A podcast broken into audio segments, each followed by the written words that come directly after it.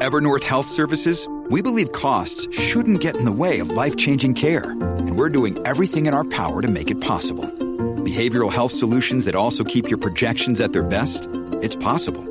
Pharmacy benefits that benefit your bottom line? It's possible. Complex specialty care that cares about your ROI? It's possible. Because we're already doing it. All while saving businesses billions. That's Wonder made possible. Learn more at evernorth.com/wonder.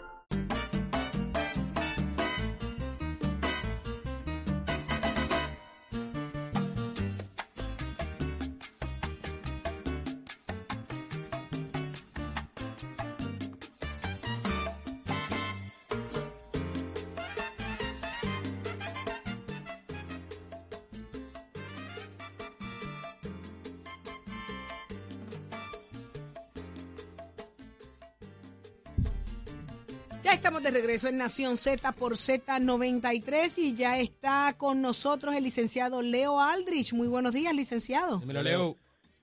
Saudi, Eddie, Jorge, qué bueno estar con ustedes, un placer, un privilegio compartir en Nación Z. Un día más. Así que vamos de inmediato, licenciado. ¿Qué está pasando en ese romance o lo que aparenta ser romance? No sé hasta cuándo dure, porque así es. Concubinato político. Entre Victoria Ciudadana y el Partido Independentista están como enchulados. ¿Cuánto tiempo le damos, Leo? Concubinato político. A que, los egos, a que los egos tomen lo mejor de cada uno. ¿Cómo?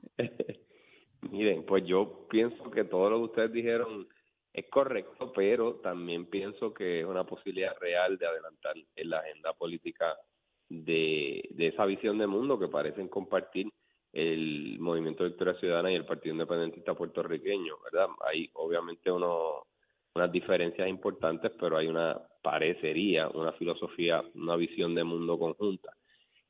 ¿Qué sucede? Eh, la ley electoral actual prohíbe las, candidaturas coligadas.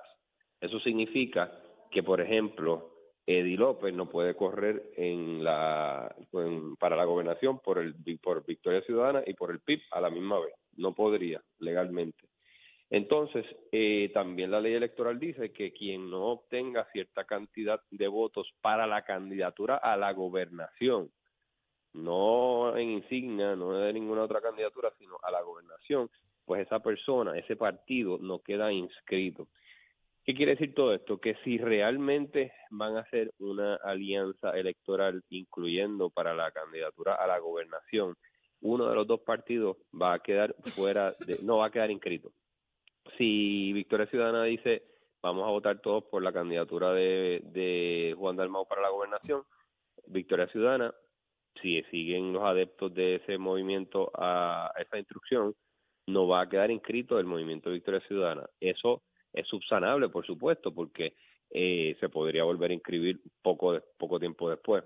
Pero si tiene unas consecuencias eh, particulares en términos legales eh, con nuestro código electoral actual. Así es que como no se permiten las candidaturas coligadas, va el y- y- y un partido insta a sus adeptos a votar por el candidato a la gobernación de otro partido, la consecuencia va a ser, en términos legales y prácticos, que eh, esa franquicia no va a quedar inscrita. Tres cosas que acaba de decir José Bernardo Márquez, representante de Victoria Ciudadana aquí en Nación Z número uno.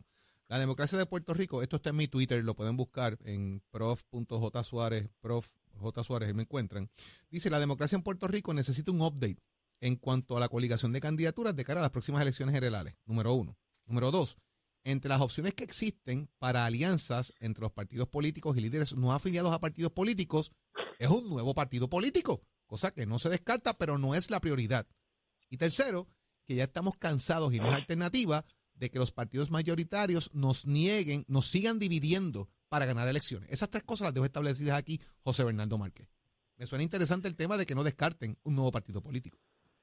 Yo no creo que lo descarten, pero creo que no es la vía y creo que el representante a quien reconozco y distingo, creo que él sabe que no es lo más eh, políticamente viable en este momento y especialmente para un partido como el PIB.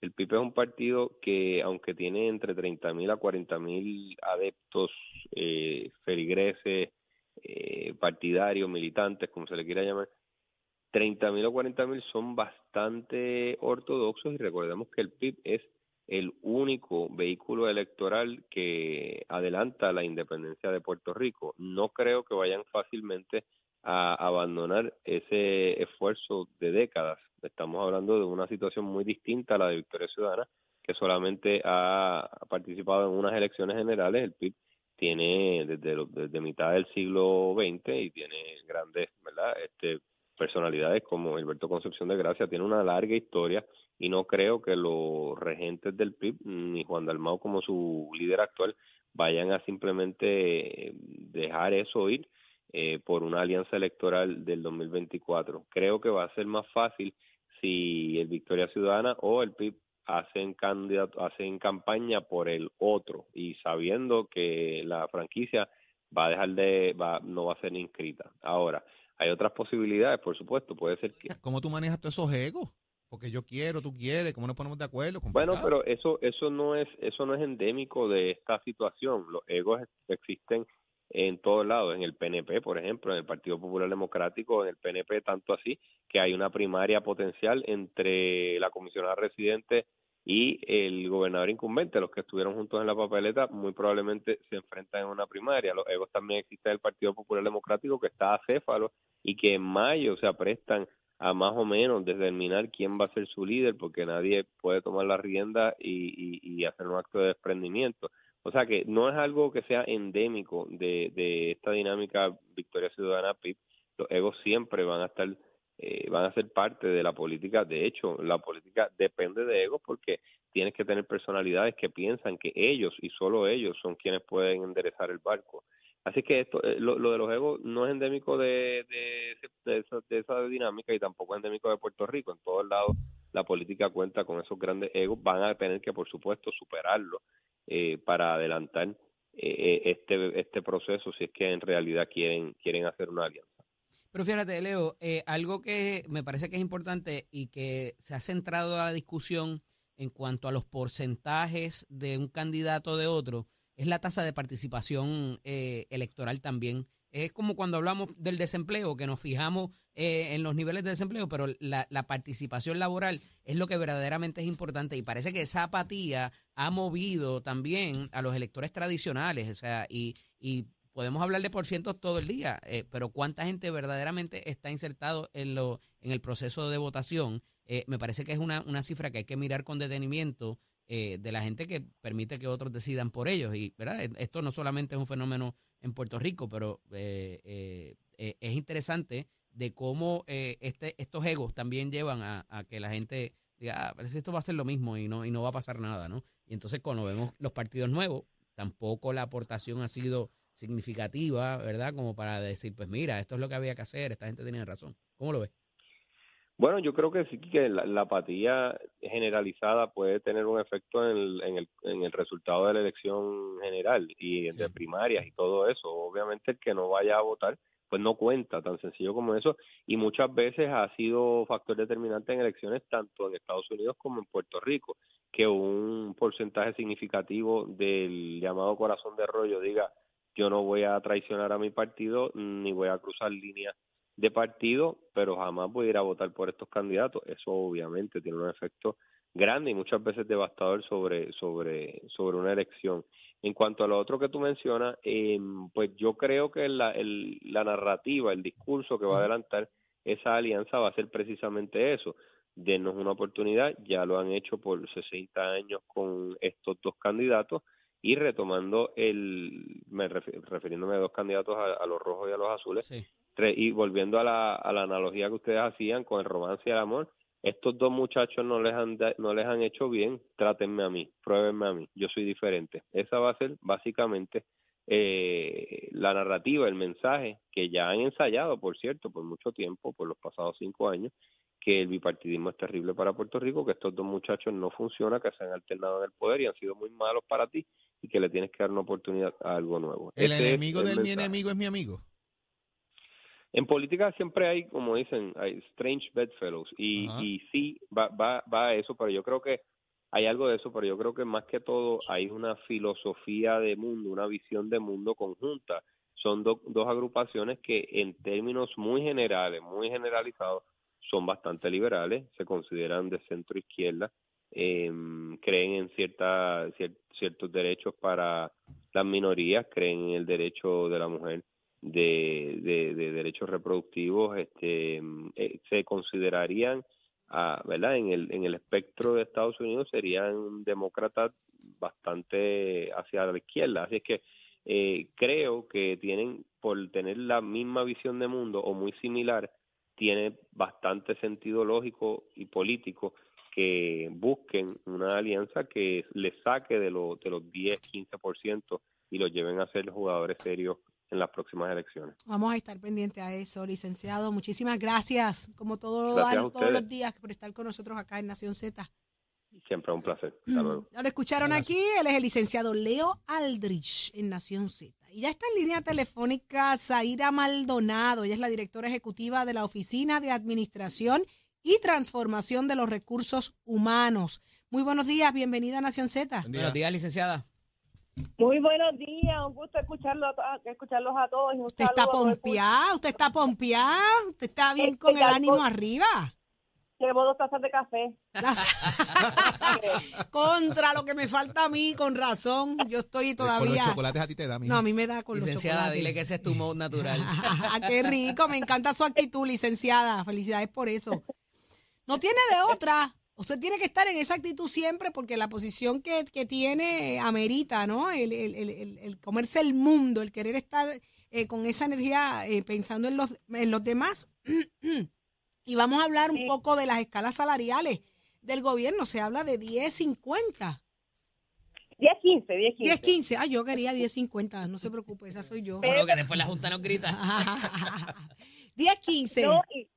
10, 10, 15, 19 mil 800 al año, tú sabes que la jornada laboral de los empleados públicos es de 37.5, que son 1950 horas al año, así que pues por eso es que llegamos a los 10, 15 y eso me tomó mucho tiempo de, análisis matemático, porque yo no soy muy ducha en eso, eh, pero sí, empezamos con, con 10, 15 la hora, son buenas noticias para, para el pueblo de Puerto Rico, alrededor de mil empleados están por debajo actualmente de esos 10.15. El salario mínimo actual para el servicio público es 8.25. Así que bueno. les promueven que seamos competitivos con el sector privado. O sea, estas escalas no salen aire. Lo que se hizo responsablemente como, como gobierno y ante nuestra realidad fiscal fue ver cuánto pagaban estos puestos en el sector privado y a base de eso hacer una comparativa por las funciones del puesto, o sea, ir descripción por descripción, a ver si de verdad se ajustaban. Y a base de eso, pues, establecer dónde iban a ser ubicados en esa escala y aquellos empleados que estén por debajo. Entendemos que están por debajo de lo que se ganan en el mercado, así que tenemos que llevarlos a ese mínimo. Aquellos empleados que estén por encima, en este momento no estarían recibiendo un ajuste, pero como esto no es solamente la implementación de una escala, sino que es parte de toda una reforma del servicio público que va dirigida a cambiar la experiencia de nuestro servidor público, pues vamos a estimular y fomentar que ese servidor público crezca, que en un futuro busque un ascenso, que a base de evaluaciones de desempeño pueda eh, recibir incentivos y todo y estas cosas están discutidas y avaladas por la Junta de Supervisión Fiscal. Esto literalmente es como, licenciada, esto literalmente es atemperar a todo el mundo al mismo nivel across the board, que la secretaria que se gana X cantidad se gane lo mismo en la agencia donde esté. Correcto, porque tú sabes que antes cada agencia, mira, habían 176 planes de clasificación en agencias que nos tocan, se redujeron a dos uno para el personal de carrera y uno para el personal de confianza. Por ejemplo, le traigo un ejemplo que nos han planteado aquí en, Nación Z. Un trabajador social se gana mil, se gana más mil trescientos y pico, ahora se gana mil setecientos en el departamento de la familia, pero en el departamento de educación, con la misma educación que tienen y la misma licencia y preparación, se ganan más. Y pues eso es justamente ese profesional del trabajador social es uno de, de las clases que hemos prestado particular atención.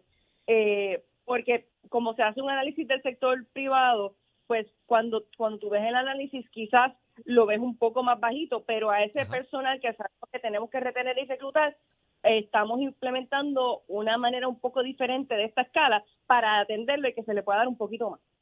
Qué bien. A todos que brinda es, una movida interesantísima e importante para, para, para, hacerle justicia a todo el mundo. Qué bueno, Licenciada, un poco le decía Jorge ayer y lo retomamos hoy, el asunto de la implementación eh, que es importante y me parece que es la, no me parece, lo he discutido con algunos de los legisladores, particularmente con Domingo Torres. Mañana hay una vista donde ustedes habrán de participar, así también como OGP, ¿verdad? Eh, Gerencia y Presupuesto, para propósitos de explicar eh, cómo va a ser esa implementación, porque la idea eh, parece justa, como muy bien estamos diciendo, pero a veces en la implementación estamos ready para eso ya y, y, dar un poco más de detalle a, a esos efectos. Pues mira, justamente para no hacer las cosas de una manera un tanto atolondrada, de mandarle las escalas a los directores de recursos humanos, implementenlas y ya, nos dejan saber cómo les va. Pues, esta oficina ha estado orientando de manera presencial no solamente a los directores de recursos humanos de las agencias que, que les tocan estas escalas, sino que invitamos a los líderes sindicales de estas agencias para compartirles la misma información que todos se vayan de aquí con la misma información, que puedan presentar sus dudas, sus planteamientos en este proceso, aunque esto no es materia de negociación colectiva. Esto es una prerrogativa gerencial bajo ley 45.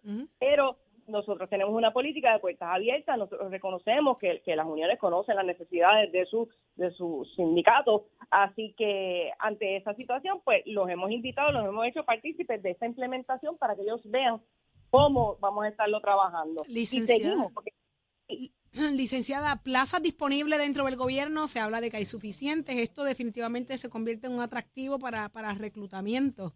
¿Qué se espera? Sí, hay, hay plazas disponibles, hay trabajo en el gobierno de Puerto Rico. Nosotros allá para verano lanzamos el portal empleos.pr.gov, que cada vez que puedo pues digo la dirección. Este, y desde ese lanzamiento allá para verano ya llevamos más de 14 mil solicitudes de empleo. Así que yo me, yo espero, ¿verdad? Y, estoy bastante confiada en lo que te estoy diciendo, que a base de estas nuevas escalas salariales ese número va a aumentar. Empleos.pr.gov, ¿correcto? Correcto. Con V. Licenciada, yo, yo sé que esto es una pregunta que va a surgir en su momento porque ya también he escuchado a algunas personas hablando del tema. ¿Cómo, cómo se va a manejar el tema fiscal eh, para sostener eh, lo, que se ha planteado? en el sentido del largo plazo, ¿verdad? En el long run, ¿cómo vamos a manejarlo? Que ya hay gente que está diciendo por ahí, pues si salimos de la deuda vamos a tener que coger prestado para mantener esto y volvemos a endeudarnos. Y he escuchado ya varias personas hablando de eso. Me gustaría ver cómo, como si usted tiene datos y lo puede ir aclarando, porque me parece que eso va a ser un tema eventualmente que va a surgir en todos los foros. que pudiera incidir hasta en el retiro, Jorge. va, va, a surgir en todos los foros, porque ya he escuchado de dos o tres haciendo los comentarios. Ya que la tenemos, me gustaría una, una reacción suya. Pues mira, se ha estimado ahora mismo que esta implementación del plan de retribución por año fiscal tiene un impacto presupuestario de 99 millones de, recurrentes, adicionales al gasto de nómina actual del gobierno de Puerto Rico, solamente para la implementación de los ajustes salariales. Y ya la Junta de Control Fiscal dio aval para eso. Y aparte asignó una partida adicional de 32 millones anuales para reclutamiento inclusive. O sea que, el bono? ¿El bono está asegurado? ¿El bono? ¿El de Navidad? El de Navidad. Bueno, está, el, de, Navidad está por ley y el otro es a través del plan de ajuste, según una, se logren unas eficiencias y unos recaudos, que fue el que se, se dio en el semestre pasado, antes de fin de año. Pero a nivel de la implementación del plan de retribución, los fondos están. El plan fiscal, que desde el 2021, que yo empecé acá en funciones, lleva hablando de esa reforma del servicio público y de la implementación de este plan de retribución, pues habla de aumentar porcentualmente anualmente la cantidad para ajustes salariales y para reclutamiento. O sea, que, que hay un conocimiento de una aceptación de que tenemos que dar ajustes salariales, tenemos que ser competitivos con el sector privado porque, oiga, el que trabaja en gobierno trabaja en cualquier sitio. Nosotros adiestramos bien a nuestros servidores públicos, pero los perdemos porque no podemos competir con el sector privado, tenemos unos salarios muy bajitos. Así que lo que estamos buscando con esto es retener a los que tenemos, darle más adiestramiento, mejorar su experiencia como servidor público, pero también atraer talento nuevo, poder adiestrarles que sea una transferencia de conocimiento que estamos perdiendo al tener una que ese anuncio junto al, al, a la persona de la Junta, Arnaldo Cruz, de, eh, del día antes de ayer, eh, me parece que también es importante porque demuestra un compromiso de ellos eh, para propósitos de que, de que eso sea sostenible dentro del plan fiscal de aquí en adelante. Sí, esto, esto ha sido un ejercicio bien pensado, ha sido hablado con la Junta de Supervisión Fiscal y mira, tanto hemos logrado la confianza de la Junta que originalmente allá para el 21 se contemplaba una implementación paulatina, unas agencias un año, otras mm. agencias otro año y así subsiguientemente y logramos empezar ahora a partir de febrero que se van a implementar retroactivo al primero de enero estos ajustes salariales.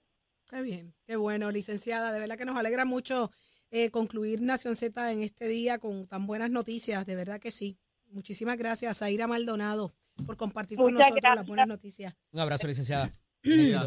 Ya la escucharon aquí, se enteró en Nación Z, Zaira Maldonado, ella es la directora ejecutiva de la Oficina de Administración y Transformación de los Recursos Humanos, Justicia Salarial 1015 para empleados del gobierno, así que esto se pone bueno, qué chévere, me Sí, encanta. los salarios ahí hasta de noticia. 279 mil pesos. ¿Qué? Los médicos. Los médicos. Qué bueno, qué bueno. eso había que hacerlo. Yo. Eso había que hacerlo. Y falta, pa- faltan un par parece de que- y me cosas, parece pero- que- y me parece que la pregunta del honrón es importante Sin porque duda, esto va a completamente. surgir en el tema fiscal, va a surgir en las vistas públicas y si ella tiene por dónde anda la cosa, pues mucho mejor. Qué bueno, de verdad que- que son y buenas no noticias. solamente no se va a quedar ahí, o sea, está, Por hay eso que hay, propuestos que hay una aumentos más adelante. recurrencia, que eso Eh, es importante. eh, La ¿Viste? revisión. No sea Esas one son shot cosas que le dan a uno paz. Paz, uno dice contra, ¿no? Paz teníamos malo. nosotros hasta hoy. Hasta hoy. A ver, eso te, lo, ese- eso te lo garantizo yo. Y vine a acabar con tu paz. Y con la de Leo Díaz, míralo ahí sentado. Ese es el que no se queja, ese no se queja. Ese, me- ese le gusta Leo, mi Leo- Leo también. está sufriendo los efectos del weekend ahora. Ah, sí, Leo. Déjame ver cómo está el tiempo y el tránsito. Vengo para que me cuente. Adelante, Pacheco. Únicos enviándote gratis la licencia del auto. Al renovar tu marbete, escoge ASC. Buenos días, Puerto Rico. Soy Manuel Pacheco Rivera con la información sobre el tránsito. Continúa el tapón en la mayoría de las vías principales de la zona metropolitana, como es el caso de la autopista José de Diego entre Vega Alta y Dorado y desde Toa Baja hasta el área de Torrey en la salida hacia el Expreso Las Américas. Igualmente la carretera número 12 en el cruce de la Virgencita y en Candelaria en Toa Baja y más adelante entre Santa Rosa y Caparra. Algunos tramos de la PR5, la 167 y la 199 en Bayamón, así como la avenida Lomas Verdes entre la American Military Academy y la avenida Ramírez de Arellano. La 165 entre Cataño y Guaynabo en la intersección con la PR22. El expreso Valderotti de Castro desde la confluencia con la ruta 66 hasta el área del aeropuerto. Y más adelante cerca de la entrada al túnel Minillas en Santurce.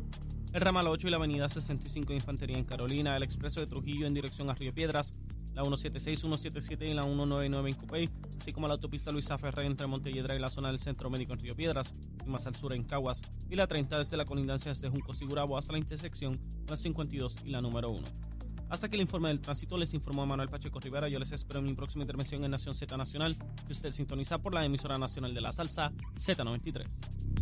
Ponte al día. Aquí te informamos y analizamos la noticia. Nación Z por, por, por Z93. Leo, Leo Díaz, cuéntamelo. ¿Qué estuvo pasando en tu fin de semana? Hoy es martes, ya tú te recuperaste, no me digas. Hoy, hoy Estás es- arrastrando. Pero, A yo pre- pero, pero yo pregunto, hoy es martes. ¿Tú estás seguro que hoy es martes? Nos ay, toca Leo. calendario de Santi, yo no sé, pero en el tuyo, Yo me, yo me Leo. siento todavía que voy subiendo y voy No, bajando. todavía van bajando. Mira. Todavía, todavía. Leo, a nuestra edad ya nos toca ¿Cómo ocho, ocho días de A la recuperación. tuya, ya tú de- dile, ya, Será ya la tú. tuya, porque la mía es más avanzada. ya la mía nada. olvídate de Gozaste, Leito. Que si gocé. Ay, qué sábado rico. y viernes y sábado hasta las 2 de la mañana yo ¿Cómo? me iba con Zulmita e Isabela. qué hora? en la- desde media tarde. ¿Cómo? sino hora y hora. Este, en la última guagua nos íbamos a ir cerrando, íbamos cerrando los portones de la ciudad. Me no, no, muero, me no, no, muero. Pero espectacular la organización, la asistencia, el ofrecimiento artístico. Qué tronco de Bueno, ha sido reconocido Qué por bueno. personas de, de- de todo, de todos los sectores sociales. Sin lamentables que, Nada. sin hechos inlamentables, Una ¿verdad? tontería de alguien que le dio un cartazo, estos muchachos se ponen, pero ¿Cómo bobería. fue? ¿Cómo fue? ¿Cómo fue? Tú sabes, Bobería. Vi una ¿cómo qué? cosa en un video de un muchacho que Sí, le dio a otro. ¿no? eh, El coronel Ah, no, pero Pequeño eso Juan, es- el coronel García resolvió eso a las millas. Y no pasó, oro, seis incidentes y se resolvieron al minuto. Allí no pasó nada, ¿Cuántas señora. cámaras? 400 Ahí y había pico. 400 cámaras funcionando. Qué a la vez. bueno, Ah, de había verdad. seguridad de verdad. trataban todas las partes. Había no había manera de Tengo que decirle, viajó Incluso mucha hay- gente. Hay fotos de Leo en silla de juega, Exacto. colándose en la fila. Cola- Sí, No. no, no, colándome Mira. no, colándome no. Mira, Leo le gusta hacer filas, oh, acuérdate. Sí, sí, sí. El, el primer día fui allí a- al estadio Irán Bithorn allí, y fuimos, compramos el boleto y al otro día fuimos a Sagrado Corazón. Así que tengo la experiencia de ambos lugares. Espectacular. Eso corría a las millas, pagas el boletito, arrancas por ahí. Te llevan con música, aire acondicionado en esa Qué guagua, rico, puro vacilón. Y cantando, vacilando, yo hice mi chistecito, usted sabe cómo Ay, te la rápido. Digo, mira, tengo uno, tengo uno, y se lo tiro rápido. Se lo- culebra. no, ese no. Ese no ese puede, no, ese porque no. Eso es para grupos más. Selectos y No, selectos no, no, Eso es, esto es Eddie, que le gustan los grupos selectos. Que eso, que te dice que no te invita Los más es para ciertos VIP grupos. para VIP. los que, los que tenemos la, la, la Eso es charlatanería arriba. Eso es Eddie que va a grupos close. Yo no, no, no, Mira. con el pueblo. ¿Qué? Gozaste. Que si gozamos. Qué rico. Bueno, gozó casi medio Pero yo te voy a decir algo, no, puertorriqueños nada más. Bueno, había de no, mi amor. allí. El aeropuerto cuando yo llegué ayer estaba lleno, lleno, pero yo decía, ¿pero qué es esto? Y se pasó La algo. gente triste porque tú llegaste. Exacto. Pero aquello estaba explotado, gente saliendo de la es, isla. Yo dije, yo, esta gente vinieron a las fiestas de la calle, pero Crucero El- lleno de turistas. es lleno, lleno, lleno, lleno. De verdad que, que da gusto. Da Tremendo. gusto. Las fiestas ya están. Felicidades a. Miguel Romero, a la producción. Ciertamente el alcalde hizo Produjo Mili Canjiano, produjo. también. eh, genial, de verdad que hay que ¿Sabes qué? Le reconocerlo. demostramos al mundo entero Claro. que estamos a la altura de cualquier jurisdicción del mundo para hacer actividades masivas Claro. como esta. Sí. Comparamos con cualquiera, con cualquiera. Sobre Eh, 150 mil personas diarios, ¿no? Así eh, era. Bueno, el sábado hubo sobre cerca de 170 mil. Fue el día que más mío. hubo. Wow. Y eh, la suma total son más de 400 Qué mil. clase de ¿Tú te imaginas esa cantidad de personas en un espacio entre el Capitolio y el Morro? Porque eso es. Sí. La guagua te dejan frente al, al Capitolio y caminas hasta, hasta el viejo San Juan. No, y el deseo de la gente de caminar, de coger empujones, de que. Pero que si te eso era un pinchen, vacilón de que- tremendo. Dilo en, dilo en puertorriqueño que te den chino. Ese- todo el mundo También. sabe lo que es eso. Eddie, Yo no lo puedo creer, yo me lo Eso es perdí este puertorriqueño. año. gracias a Dios que Eddie no fue a la fiesta. esa. Eddie no va, Eddie no, le gusta. no, Eddie no, dice que no. no. Eddie evita a los chinos, Eddie no va. Pero qué rico, me siento súper orgullosa de mi país, de mi gente. Qué bueno, ¿viste que se puede? Seguro que se puede. Mientras otros se van a Las Vegas, nosotros nos quedamos aquí. Que en el no te vacilón pares grande. aquí, que yo ¿Eh? estaba en Las Cogiendo Lo frío. importante es buscar todavía el asiento del Lamborghini a ver el rastro de chocolate. Cállate, que allí lo Es dejé. que ella comió chocolate Firmé. en Las Vegas y dejó un Firmé allí. en el asiento. Firmé allí. Se metió en la tienda de Hershey's y acabó con Eso aquello. es algo interno que yo no Asustada, asustada. Me, me puse a correr. Vayan a la cuenta de. Instagram de Saudi para que lo vean. Ah, ya, ya, ya, ya. Muy fuerte, pero la pasé rico también. ¿Sí? Claro, veía las imágenes y yo decía, ¿cómo es ¿Quemaste, que yo no estoy ahí? por allá? Quemé la goma de un Lamborghini allí, Leo. Pero en serio. Sí, me, me fui. A correr en uno. ¿Verdad? De verdad que la pasé espectacular. Fue un regalo especial que me hicieron el año pasado mis amigas del alma, quienes adoro, Lisa Ibe, las amo, y me regalaron esa experiencia. Sí. Y fue, fue Yo increíble. nunca me he montado un Lamborghini. Que, no, no, que te digan, métele chambón, dale, vete a toda Ah, la velocidad que tú quieras. Pero claro, ah, pero no. tenemos suerte de ah, tenerte no. aquí. Exacto, eso, Tenemos eso suerte era, de tenerte eso era lo que yo misma decía. Eso era lo mismo Que no que yo decía. Lamborghini. Ah, ¿cómo que no? Ella sobrevivió, pero el Lamborghini no. Bueno, bueno, bueno. No les puedo enseñar el video porque la realidad es que me decía, me decía, tranquila, el italiano que me... el- Ah, sí. el- tranquila, Había un instructor. tranquila. Había un instructor. Y él, era el que- Tranquila. él fue el que peleó. porque- porque están bebiendo Tranquila. tequila. Para que, no, tranquila, que yo le, le diera velocidad, pero cuando ya yo me iba por encima, me decía, tranquila, tranquila, era para que le bajara. ¿Qué le pasó? Pero me dio mucho miedo. ¿Qué le pasó a los aros del carro? Le guayé en una esquina allí. Se lo dejé, pero, pero eso es para dejar el trademark, tú sabes, porque lo, ¿sabes que yo- Por aquí pasó Saudi. Había que llevarte al desierto. Mira, para pero ima- para imagínate, eso fue allá. Imagínate cómo está la guagua aquí. ¡No! ¡Basta! Basta, me voy. Esta Vámonos, es la hora vámonos. de retirarme. Los dejamos con Leo Díaz quemando el cañaveral. Será hasta mañana Nación Z por By the way, Z93. Saudi, Excelente rápido, día. antes de irnos, felicidad, Oye, Auri, felicidad a mi hermana Auri que cumple ¡Eh, años hoy. Auri! Happy es mi, birthday mi hermana favorita porque es la única que tengo. Eh, que, vale. pero felicidades a Auri en su cumpleaños. Eh, Felicidades, esfuerzo. Auri. Que sea mucho más para que me regale más cosas de Star Wars. Ahí está. Hasta mañana, si Dios lo permite. Excelente día.